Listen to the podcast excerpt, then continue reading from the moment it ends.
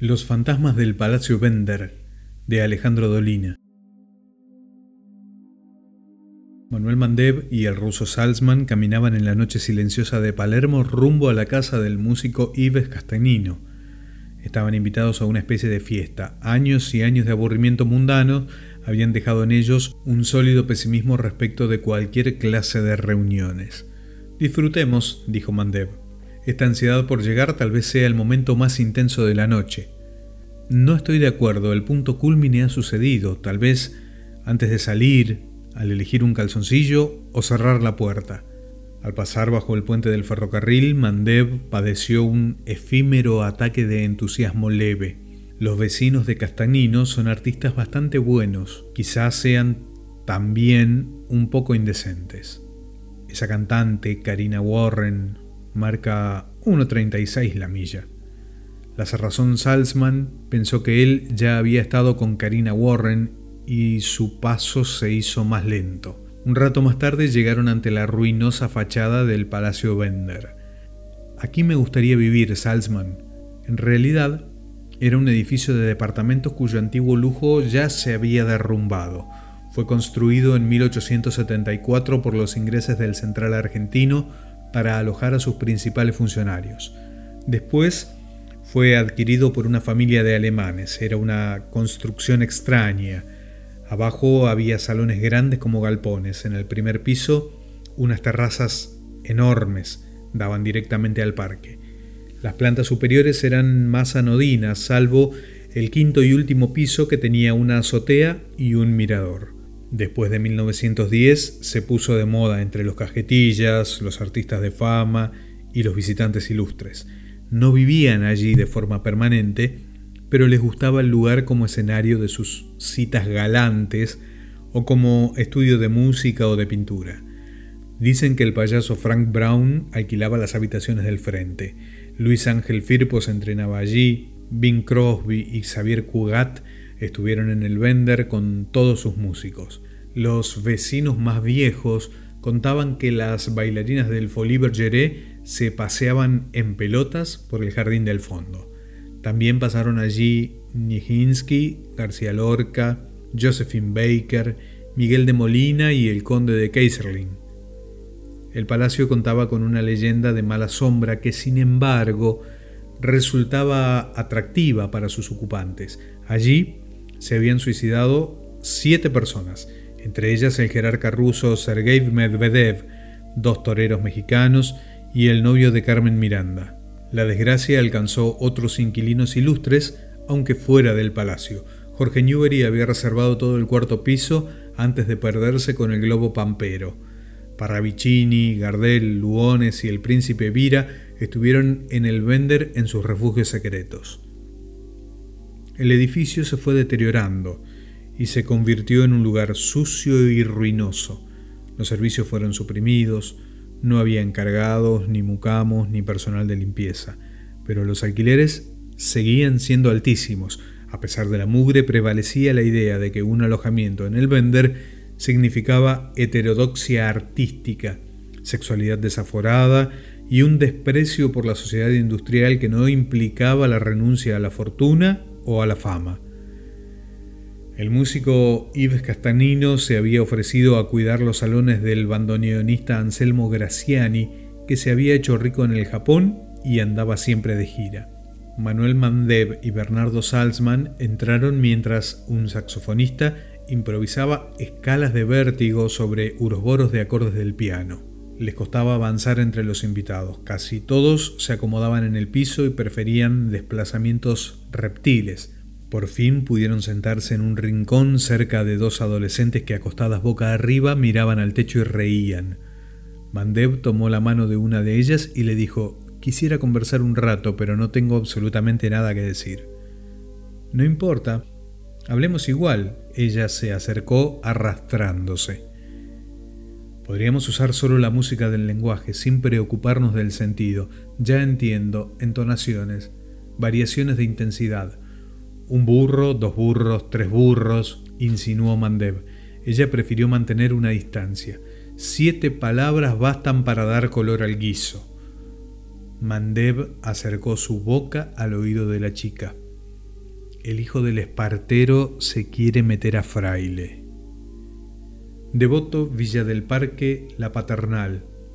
Ella lo abrazó. Su compañera quiso participar. Chacarita. Ellos no la escucharon y siguieron en su mundo de susurros cada vez más audaces. La señorita ya ha nacido, podríamos nacer juntos.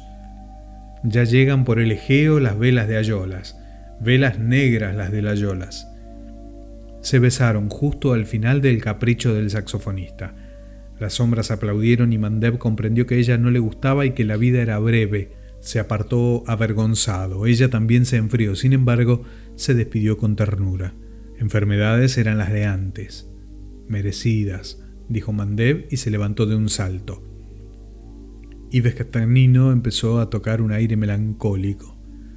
¿Dónde estás, Nadine? Esta es tu canción. Mientras sonaba la música, surgió de entre unos almohadones y unos besos una muchacha hermosa, casi desnuda, con unas transparencias de compromiso, se extendió sobre el piano y sonrió. Los faroles del parque se encendieron de repente. Salzman dijo sus primeras palabras en aquella tertulia. ¡A la mierda! Ella no hizo nada. Solo escuchó la canción. El humo de incienso y de porros flotaba alrededor de sus hombros. Mandev notó que le faltaba un zapato y consideró esta percepción como un síntoma de miseria erótica de su parte. Después del último acorde, ella besó a Castagnino y voló a los brazos de un señor que la esperaba en las sombras. Salzman y Mandev la buscaron para examinarla de cerca. La encontraron en un sillón, recibiendo unos mimos de sobremesa. Ella los miró por un instante y los amigos se asustaron. Una música estruendosa los obligó a bailar.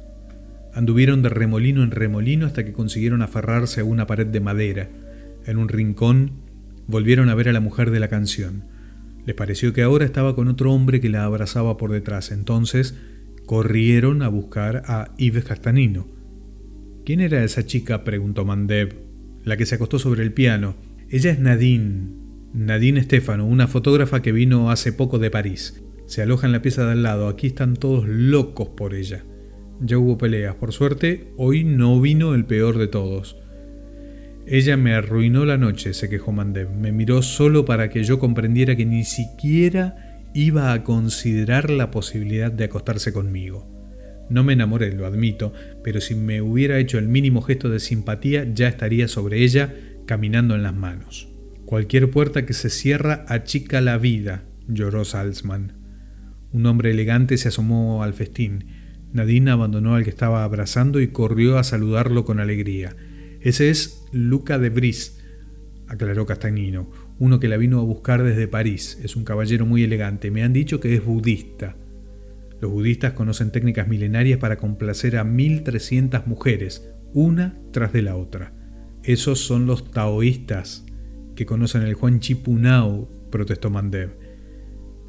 Según parece, a fuerza de retenciones masculinas y explosiones femeninas se alcanza la inmortalidad. Nadine Stefano y Luca de Vries se fueron juntos. Todos miraron hacia la puerta con tristeza. Salzman siguió indagando. ¿Cómo es ella? ¿Es simpática? No lo sé. Habla muy poco. En el primer piso hay un tipo, un escultor, que enloqueció por ella. Nadine le dio dos besos y después no le habló más. Es raro que no haya venido, se quiere matar. Yo creo que lo hará del modo más público y molesto. Jorge Allen entró al salón justo cuando Karina Warren empezaba a cantar. Un músico con túnica y turbante la seguía tañendo el citar sin sospechar que se hallaba frente al tango El Aguacero. El poeta recorrió la sala y cuando llegó frente a sus amigos expresó cierto desaliento. No hay ninguna muy linda. Hay que venir temprano, la mejor de todas se fue hace rato. Mandev le puso la mano en el hombro. En este caso la demora te ha salvado la vida. Esa chica era como para matarse. Se oyó un tiro. Un hombre vestido solamente con un guardapolvo se metió en la fiesta con un viejo Colt en la mano. ¡El loco! ¡El enamorado! gritó alarmado Castagnino. El hombre avanzó hasta el piano y volvió a disparar. La bala hizo estallar una araña de cristal. Nadine, Nadine, ¿dónde está esa perra? Castagnino fue a su encuentro y trató de tranquilizarlo. Guarda el chumbo, Calvani. Nadine se retiró hace unos momentos. La voy a matar. Seguro que ya se revolcó con todos ustedes. Maldita, maldita. Cavani pasó la mano libre sobre el hombro de Castagnino y empezó a hablarle con aire de confidencialidad, pero a los gritos. Usted no sabe lo que es para mí esa mujer. Usted no sabe, amigo, hasta qué punto llega mi adoración.